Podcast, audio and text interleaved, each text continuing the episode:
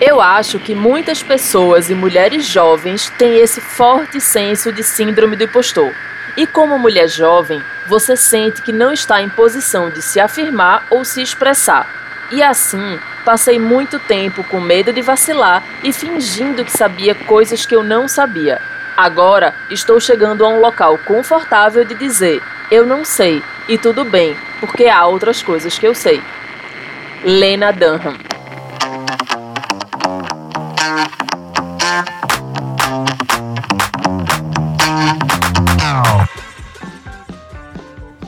Sejam bem-vindas e bem-vindos ao Chá com a Impostora, o seu espaço quinzenal para compartilhar vulnerabilidades com leveza. O meu nome é Ana Terra. Eu acho que eu vou mudar o mundo com a minha arte, procrastino por medo do fracasso e sou anfitriã desse podcast. Ó, oh, eu vou direto ao assunto. A partir de 10 reais por mês você pode fazer uma diferença incrível na produção desse podcast. Sim, nós precisamos de apoiadores e apoiadoras para continuar colocando episódios como esse no ar. Você pode colaborar via PicPay ou, se nos escuta de fora do Brasil, via Patreon. Acesse chacoimpostora.com apoia e conheça as recompensas. Tem até a opção de você acompanhar as gravações ao vivo e interagir aqui com a gente. Contamos com a sua ajuda. Agora, vamos para o tema do episódio. Como se manifesta a impostora de pessoas com deficiência? Viver em um mundo que muitas vezes não é feito pensando em você amplifica essa voz? O que as didáticas de inclusão podem fazer para minimizar os efeitos da impostora na vida de PCDs? Para falar sobre esse assunto, eu vou conversar com Isadora Nascimento, que é mulher negra, feminista, com baixa visão e ativista pelos direitos das pessoas com deficiência. Além dela, teremos o relato de Mila D'Oliveira, mais conhecida como Mila mesmo. Ela é advogada, estuda e escreve sobre deficiência e é cadeirante desde criança duas mulheres diferentes, com vivências distintas e dispostas a conversar sobre esse assunto comigo e com vocês. Vamos ouvir, vem comigo. Este episódio contém falas sensíveis sobre vulnerabilidade e é indicado para ser ouvido sem julgamentos e com muita empatia. Eita, nunca teve amizade com ninguém com deficiência, não se preocupa nem com a acessibilidade desse próprio podcast e agora vem aqui apresentar episódios sobre PCD? Tenha vergonha na cara! Oi, impostora! Olha, eu não tenho nem coragem de desmentir essa sua fala, viu? Inclusive, eu tô realmente constrangida de estar anfitriando o um episódio sobre esse assunto, porque além de me achar ignorante, eu me acho uma pessoa capacitista muitas vezes, o que é muito vergonhoso, assim. Mas eu também quero deixar registrado logo aqui no começo que o meu sonho é deixar esse podcast mais acessível para pessoas que não escutam, seja disponibilizando as transcrições ou colocando em vídeo legendado no YouTube. Mas hoje, toda a equipe faz um investimento do próprio bolso para isso aqui acontecer. Esse nosso projeto é independente infelizmente, hoje a gente não tem braço nem verba para fazer isso. Então fica aqui mais um estímulo para você que está nos ouvindo ajudar. Com seu apoio mensal, a gente pode conseguir fazer esse podcast chegar para mais pessoas. Fica a dica. Mas agora deixa eu acolher a nossa convidada. Oi, Isadora, muito obrigada por topar bater esse papo com a gente. Para essa nossa conversa, eu preparei aqui um chá de espinheira santa, que me ajuda a cuidar do estômago. Sabe que ele ataca, né, quando a pessoa fica nervosa.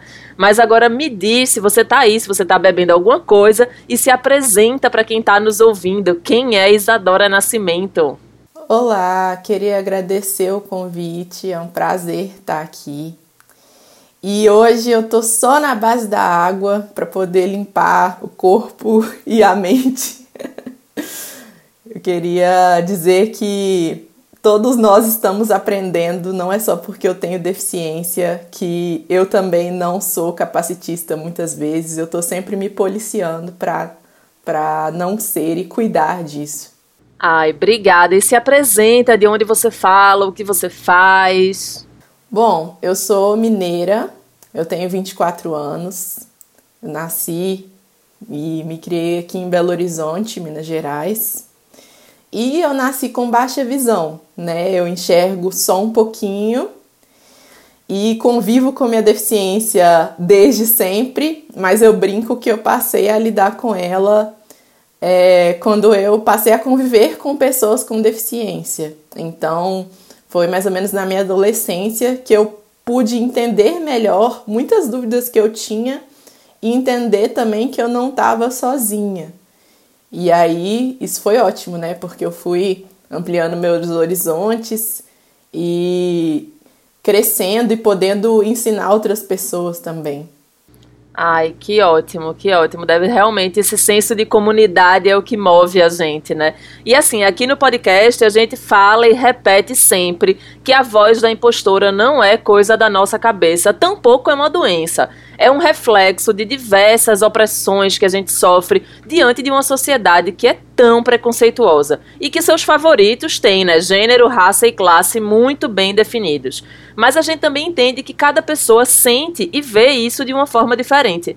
E é por isso que eu queria saber de tu, Isadora. Para você, o que é a voz da impostora? Com certeza, eu acho que a voz da impostora é essa voz que vem para deixar a gente insegura, independente é, de gênero, raça, classe, deficiência ou não deficiência, ela vem para poder desestruturar, né, para poder fazer a gente se questionar se a gente dá conta, se a gente consegue, se a gente pode, se a gente é, deveria estar naquele lugar ou não. E eu acho que isso comigo acontece muito desde sempre, porque o mundo, né, ele não, ele não tá preparado para lidar com pessoas com deficiência, para acolher pessoas com deficiência, infelizmente. Então a voz da impostura ela chega toda vez que eu me proponho a fazer algo novo, é, quando, eu, quando eu tenho um sonho e quero colocar em prática, ela fala na minha cabeça.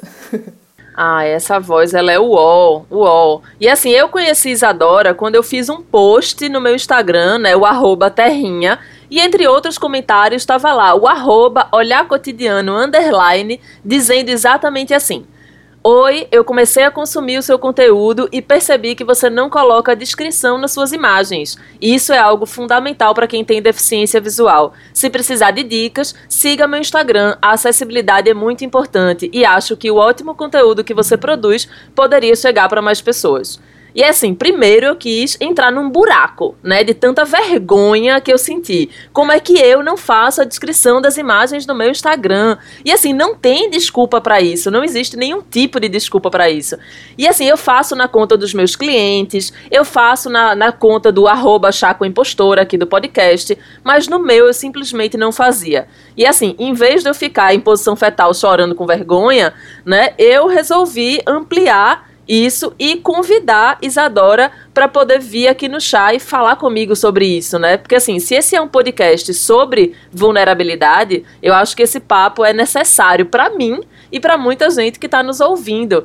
E aí eu queria um pouco que tu apresentasse, Isadora, esse teu projeto, né? O que é, como foi que começou a ideia do olhar cotidiano.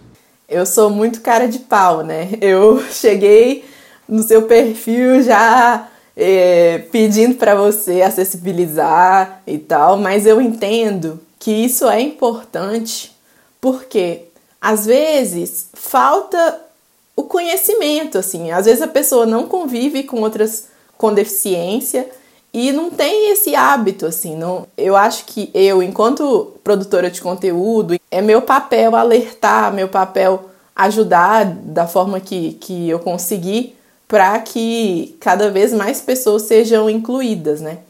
Então, o olhar cotidiano, ele nasce lá em 2014, inicialmente no Facebook. É, eu estava na minha adolescência, nessa fase de me redescobrir, de começar a construir minha identidade de mulher com deficiência.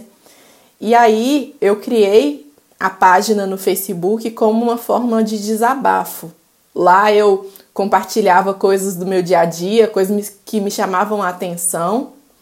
É, e também novas tecnologias, o que eu vinha descobrindo em relação à deficiência, assim, coisas que poderiam me auxiliar, dar dicas para as pessoas sobre como me auxiliar também, que é importante. Então era uma espécie de, de válvula de escape, olhar cotidiano lá no Facebook começou assim, com muitos textos. Eu gosto muito de escrever, então eu sempre é, colocava bastante texto lá, era bem interessante. E é, no meio de 2019, em junho de 2019, eu também criei o Olhar Cotidiano lá no Instagram. porque a gente percebeu que muita gente estava migrando para lá, né? E eu queria alcançar o máximo de pessoas possível. Então, é, falei, vou me desafiar a estar no Instagram também, que é uma rede tão visual, totalmente estética, totalmente voltada para chamar atenção aos olhos. No início foi muito difícil porque o Instagram ele passou a ser acessível com o tempo. Ele não era voltado para pessoas com deficiência, mas é, já tem algumas ferramentas que me possibilitam criar meu conteúdo por lá. E desde então eu estou fazendo, estou é, compartilhando muitas coisas da minha vida. Eu acho que tem tanta gente produzindo conteúdo bacana que isso precisa alcançar um público cada vez maior. Então, por que não acessibilizar, né? Esse episódio, por mais que ele seja esse tema, né, de pessoas com deficiência, a gente entende que não dá pra gente fazer um achatamento e colocar todas as PCDs como semelhantes, né? É o fato básico, né, de que ninguém é igual a ninguém. Então as pessoas com deficiência não são iguais às outras, não têm as mesmas necessidades, vontades, opiniões, tanto por questões sociais, de raça, de gênero, como também porque existem diversos tipos de deficiência, pessoas que nasceram como são hoje, pessoas que ficaram deficientes por acidente, doença, outras condições, enfim. Isso só para dizer que eu não espero que vocês, Adora, falem em nome de todas as pessoas, né? Mas sim que você fale da sua realidade, que é isso que realmente importa, né? Pra gente aqui nessa conversa. E aí eu achei muito interessante quando você disse que, mesmo tendo essa sua deficiência visual desde que você nasceu, você foi se descobrir, se conhecer como uma pessoa com deficiência com o passar do tempo, com o olhar cotidiano, convivendo e se relacionando com outras pessoas com deficiência, e que isso foi formando esse seu entendimento sobre você mesma. E aí eu queria que tu falasse um pouco sobre como a voz da impostora se manifesta em relação a essa tua vida de pessoa com deficiência, se a gente pode falar assim. Eu acho que a voz da impostora, ela vem nesses momentos para me desafiar, para falar assim: Uai, mas você tem legitimidade para falar sobre isso? Quem é você, minha filha? Você, você tá aí, você é formada em direito, você tem deficiência, mas você não é nem nem mestranda, nem doutoranda no assunto, o que, que você pode falar sobre isso? Ou então, às vezes, quando eu estou produzindo um conteúdo, eu estou estudando sobre ele para poder falar, para poder escrever, enfim. Ela vem para falar: olha, não tá suficiente, não tá bom, poderia ficar melhor, né? Esse tempo que você, se dedicou foi muito pouco. Sendo que eu é, gastei um tempo, é, me, me desprendi durante parte do meu dia, dentre milhões de outras coisas que eu faço, porque não, a minha vida não é só falar sobre deficiência, né? Assim, é, e ela vem para falar: nunca tá bom, você precisa melhorar. A minha autocobrança ela é enorme, não só em relação a, a produzir conteúdo, mas por ter deficiência, como as pessoas em geral elas consideram que a gente não é capaz, que a gente é, não deve ocupar os espaços e etc., eu meio que tenho que provar tanto para mim quanto para a sociedade que eu sou uma pessoa que dá conta, que faz tudo que se propõe. Então, é, é uma cobrança dupla, né? É como se eu tivesse que é, mostrar para a impostora o tempo inteiro que eu posso, que eu consigo, e ela está desafiando o tempo inteiro também. É essa necessidade de provar e de investir muito mais de energia, de esforço, de tudo, deve ser extremamente cansativo. E aí eu acho que é mais uma vez o um momento que a gente tem que honrar esse trabalho que você faz e essa sua disponibilidade de ser real ativista, porque eu acho que o ativista é isso, né? É botar em ação, é tomar uma atitude em relação a isso. E aí realmente imagino como essa impostora ela termina muitas vezes querendo botar, segurar você de se mexer, né? E assim, eu não tenho é, pessoas com deficiência no meu círculo de amizade próxima, nem de relacionamento. Ah, sei que você ia ficar aqui bancando a legal, mas o seu coraçãozinho é zero acessibilidade. Você não bota uma rampa, uma libras, um braille nos seus afetos, já pra ficar bem longe. Que coisa horrorosa! Pois é, impostora. Ó, eu confesso que a primeira coisa que eu pensei quando eu me questionei sobre isso foi: ah, mas eu não tenho culpa, né? Se eu não me aproximei de ninguém PCD é porque não rolou. Não é minha culpa se eu não estudei ou nem trabalhei com ninguém com deficiência ou se nunca teve nos meus rolês algo assim. Mas aí bastou eu investir um pouquinho mais de pensamento nesse assunto, que eu entendi que ele é realmente muito complexo e que sim, a responsabilidade também é minha. E de uma sociedade capacitista e segregadora da qual eu sou agente ativa. Não dá para tirar o corpo fora. E aí eu me lembro quando eu estava passando uma temporada em Vancouver, que uma das coisas que me chamou muita atenção foi a quantidade de pessoas cadeirantes na rua, nos mercados, nos bares, em todo lugar. Então assim, a cidade ela é acessível, o transporte público é acessível, até pessoas em situação de rua estão com suas cadeiras de roda motorizadas para cima e para baixo. Eu realmente fiquei muito surpresa ao ver pessoas com uma deficiência motora bem comprometedora andando de ônibus sozinha, frequentando os lugares lugares públicos de forma independente. E isso me impressionou porque aqui em Recife não é algo comum. Então, assim, a minha cidade, que eu amo, infelizmente ela não é feita para quem tem deficiência. Nem sequer para gente idosa, porque, assim, as calçadas não tem nenhuma qualidade para a pessoa caminhar. E aí as políticas públicas e os projetos de cidade ainda precisam comer muito feijão para poder serem de fato inclusivos. Né? E aí eu queria que tu falasse um pouco sobre se essa segregação das pessoas com deficiência da sociedade, se isso influencia na tua rede de afetos, nas tuas conexões pessoais, profissionais, relacionamento. A gente sabe que a questão do capacitismo, e aí o capacitismo entendido como a discriminação por motivo de deficiência, você discrimina por, por você considerar que a pessoa com deficiência é menos que você. Ele é estrutural. Na história, as pessoas com deficiência são segregadas, não é de hoje, né? A gente tem essa exclusão, a gente tem essa visão de, de colocar a deficiência como algo negativo, como um castigo, inicialmente na história, então essas pessoas elas eram descartadas. A gente tem é, posteriormente uma visão que colocava essas pessoas como anjos, e, e isso perdura até hoje. E aí também, mais para frente, é, considerar a deficiência como uma doença. Então, a pessoa com deficiência era resumida apenas à sua deficiência, nenhuma outra característica era destacada ou válida, enfim. E só na, na década de 70, mais ou menos, que a deficiência passou a ser entendida como uma barreira da sociedade.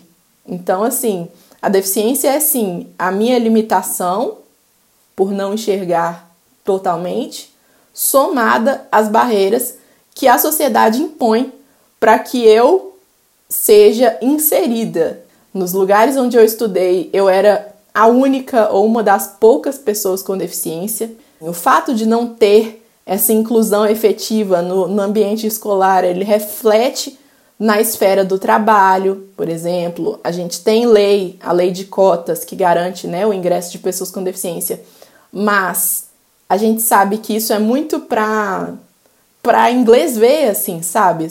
Existe uma visão muito complicada de que as pessoas com deficiência elas não têm sexualidade, elas não sentem amor, desejo e etc. Essa postura excludente, ela não permite que a gente tenha essa autonomia nas escolhas do, dos nossos parceiros, parceiras, enfim. A gente precisa conversar sobre solidão de pessoas com deficiência, sobre a solidão da mulher negra com deficiência, porque não dá para separar, né, tanto a minha característica de, de pele da minha característica de deficiência não são uma maior do que a outra, sabe? Elas convivem e formam o que eu sou. Então, a gente precisa conversar mais sobre isso, né? Sobre essas interseções que contribuem para que essa exclusão seja cada vez maior. E, inclusive aqui, em muitos episódios, a gente vê que essa voz da impostora, ela ganha aí esse corpo, né? Essa voz de outras pessoas, ela de fato se materializa nessas pessoas que estão ao nosso redor, que julgam os relacionamentos, por exemplo, né? E aí eu imagino que isso seja de fato recorrente entre pessoas com deficiência. Eita!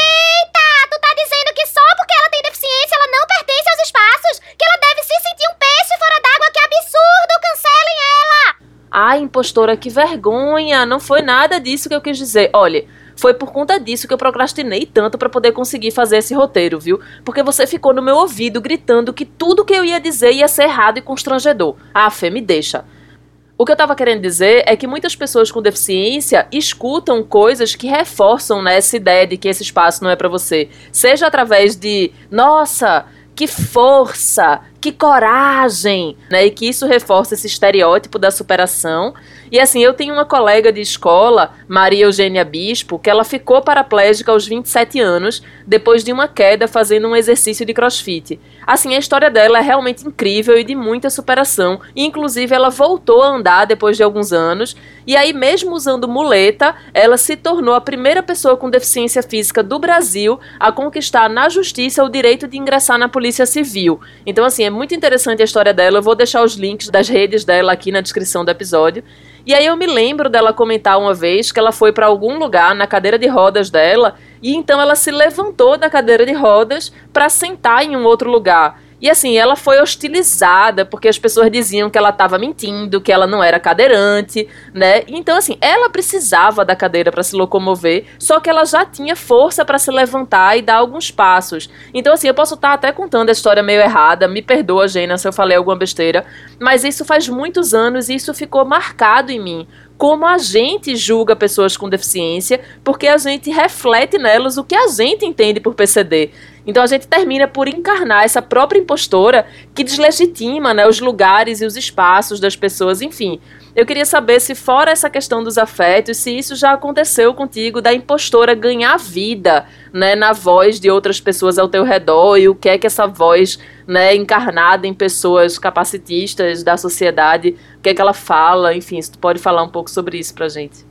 Eu queria voltar um pouco sobre o conceito de capacitismo, que eu já falei há um tempo atrás aqui, que é a discriminação por motivo de deficiência, porque o capacitismo ele é tão complexo que ele vem em forma de discriminação explícita, então assim, você não pode, você não deve, você não é capaz, é, o seu corpo não, não tem que ser aceito, mas ele também vem em forma de supervalorização da deficiência.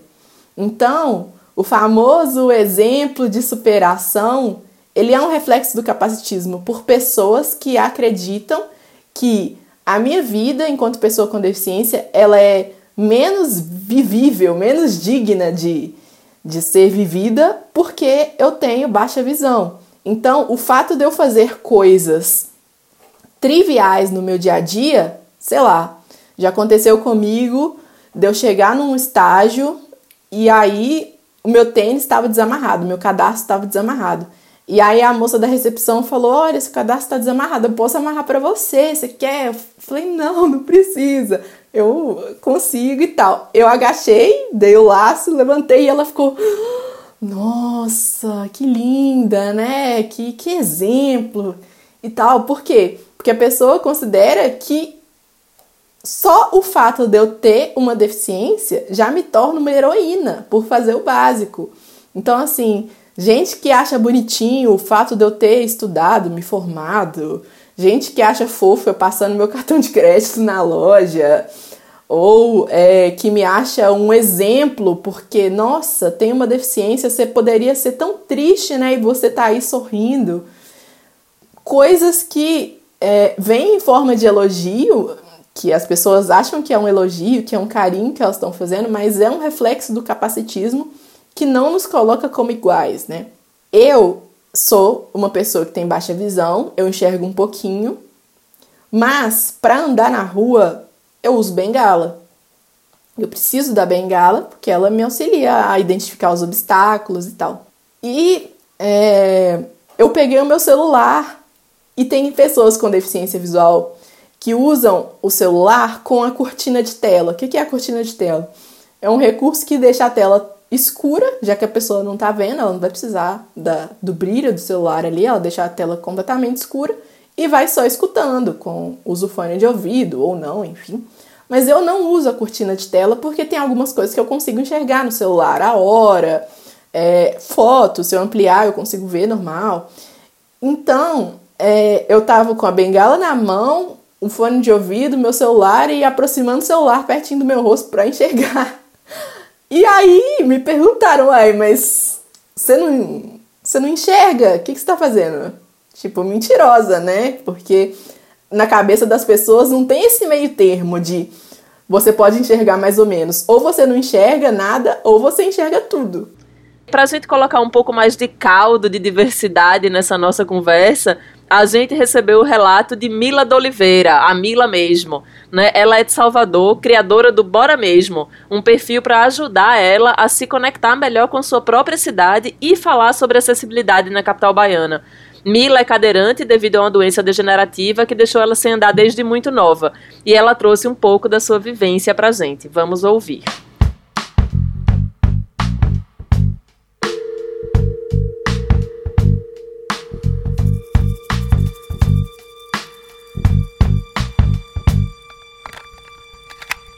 Me chamo Mila de Oliveira. As pessoas me conhecem nas redes sociais como Mila mesmo. Eu sou uma mulher com deficiência.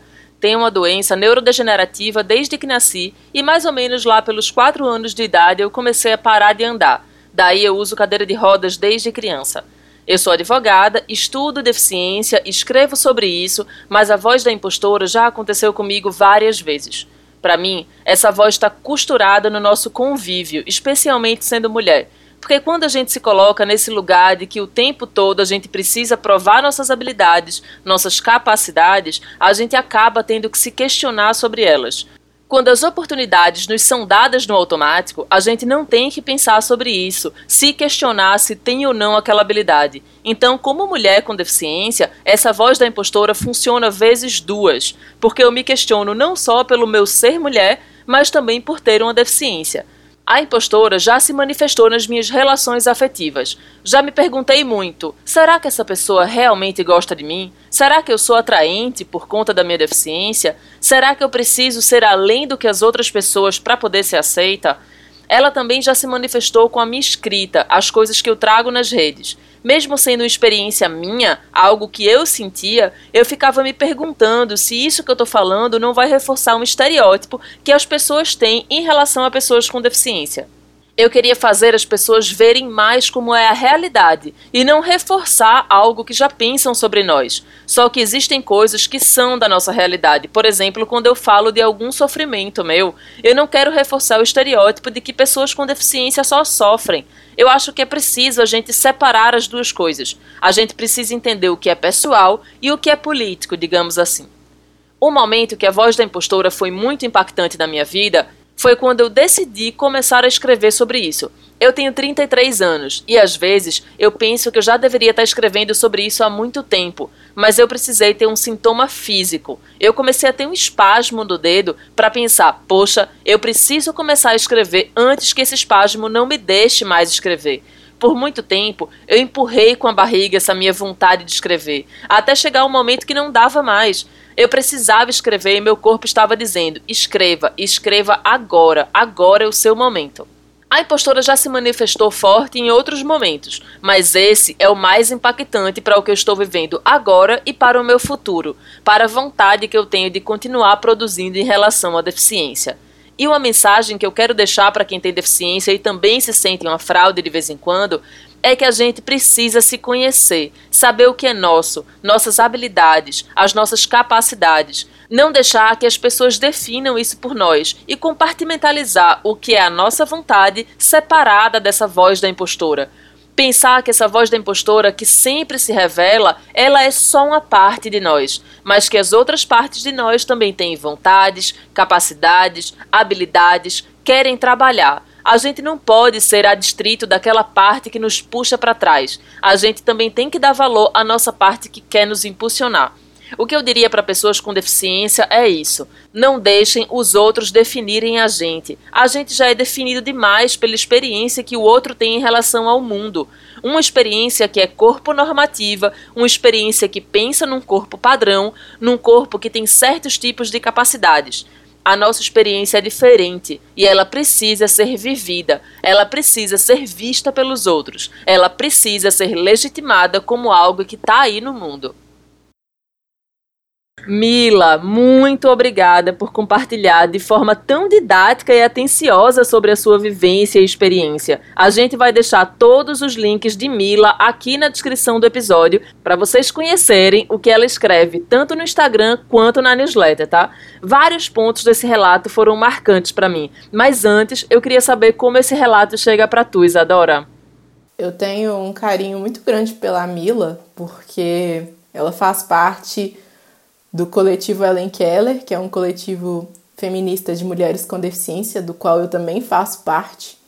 E aí, quando eu entrei no coletivo, eu despertei para muitas coisas, porque eu pude conviver com mulheres incríveis de diferentes lugares do Brasil e com diferentes deficiências também. Ela, eu acompanho o trabalho dela, que é maravilhoso, a gente pôde perceber por esse, por esse relato e aprendo muito, né? É, o relato dela chega para mim é, de uma forma forte, porque eu me identifico muito no que ela falou, né?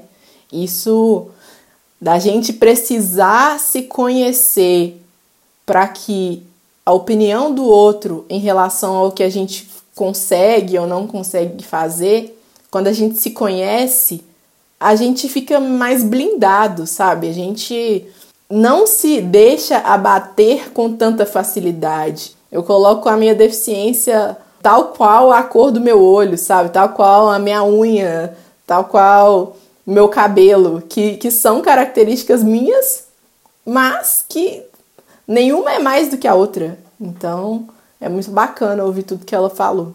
E aí, além de aprender umas palavras novas, né, como adstrito e corpo normativa, esse relato de Mila me fez pensar como muitas experiências de vida das pessoas com deficiência são definidas pelas outras pessoas e no quanto eu mesma contribuo para isso no dia a dia. Ah, mas contribui mesmo! Cadê as pessoas com deficiência falando de outras coisas por aqui? Só chama pra falar de quê? De deficiência! Isso é capacitista sim! Ô, impostora, você tá corretíssima. E eu falei isso tanto pra Isadora quanto pra Mila. Porque eu sei que a gente precisa de vozes PCDs falando sobre outras coisas, justamente porque são outras características, é uma das características. Então fica aqui o meu compromisso de fazer isso acontecer. E assim, eu sei que esse episódio não tem objetivo e nem espaço pra gente ficar aqui trazendo um manual de conduta. E eu nem espero que nem você nem Mila sejam as wiki PCD, mas eu também sei que algumas sugestões são sempre bem-vindas. E eu vou começar aqui dizendo óbvio, né? Que eu aprendi ali com um certo comentário no Instagram que eu recebi. Coloque em texto descritivo nas suas publicações das redes sociais. Tem espaço para isso no Twitter, no Instagram, no Facebook. No TikTok eu não sei, né? Porque eu sou uma idosa de 34 anos, mas deve ter também.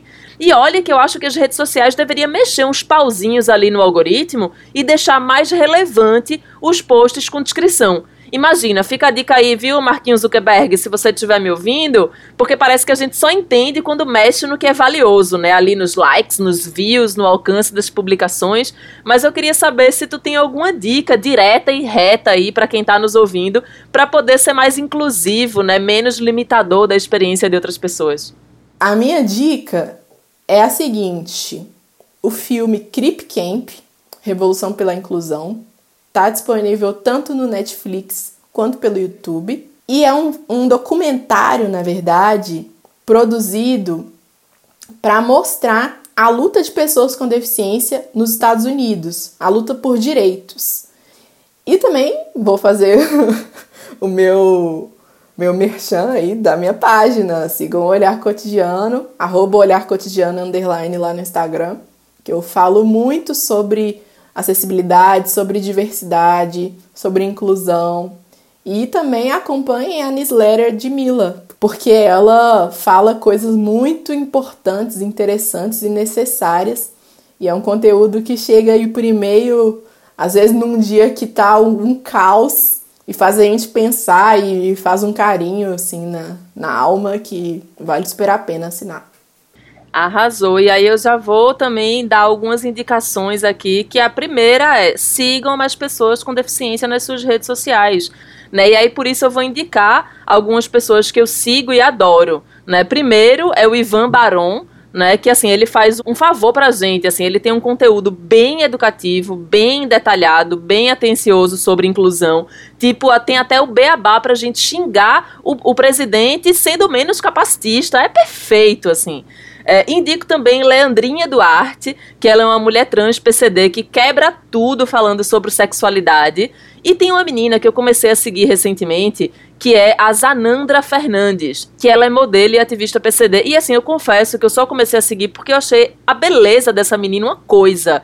Então, assim, eu realmente eu acho estonteante. Então eu comecei a seguir e além de ver fotos maravilhosas, eu fico sendo impactada por um conteúdo de qualidade, né? Então, assim, fica aí a dica, nós vamos deixar tanto essas dicas quanto as de Isadora na descrição desse episódio. E eu quero te agradecer muito, Isadora, por essa conversa, né? Eu vou seguir aprendendo muito ainda, mas eu já saio me sentindo uma pessoa melhor depois dessa conversa com você, né? Eu acho que a gente tem muito é, o que continuar falando sobre isso.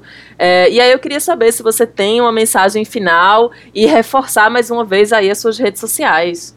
Queria pedir, né, e deixar a mensagem de que às vezes a gente está falando o tempo inteiro, a gente está nas redes sociais, tem inúmeros perfis de pessoas com deficiência, é, mas a gente está falando o tempo inteiro e não está sendo ouvido.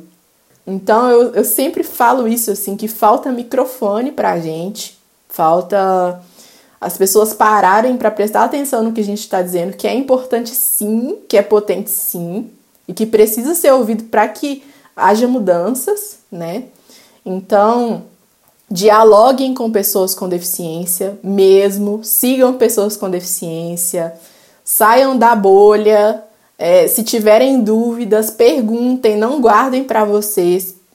E também compartilhem o que vocês aprendem com pessoas com deficiência, porque a gente precisa de aliados, sabe? Quanto mais a gente tiver as nossas pautas sendo levadas para frente, menos problemas a gente vai precisar resolver no futuro, enfim. Então é um trabalho de formiguinha. Eu queria agradecer o convite, falar que foi uma conversa incrível, fiquei muito feliz. Falar que já que, que tá faltando o microfone, que bom que você tá abrindo esse espaço, porque é uma forma de dar voz às pessoas com deficiência, né? Então, só, só gratidão mesmo. E obrigada, um beijo. Muito, muito, muito obrigada. E você encontra o a Impostora no seu player de podcast preferido e nas redes sociais como Chá com a Impostora. Você pode colaborar com esse projeto assinando um dos nossos apoios mensais em www.chacoimpostora.com/apoia e também compartilhando os episódios nas suas redes, indicando para amigos, avaliando a gente com cinco estrelinhas e fazendo um comentário lá onde você escuta o podcast. Isso ajuda a gente a chegar para mais pessoas. Sugestões, comentários e carinhos pelo contato arroba chacoimpostora.com. O a Impostora apoia a iniciativa Mulheres Podcasters, que busca incentivar e dar visibilidade a produções feitas por mulheres. Procure pela hashtag Mulheres Podcasters no Twitter e no Instagram e conheça programas diversos com mulheres em suas equipes. Este episódio foi gravado em casa durante o período de distanciamento social devido à pandemia do coronavírus. Produção: Ana Terra e Doravante Podcasts. Roteiro: Ana Terra e Guilherme Gates. Captação e edição, Rafael Borges. Identidade visual, Rodrigo Gafa.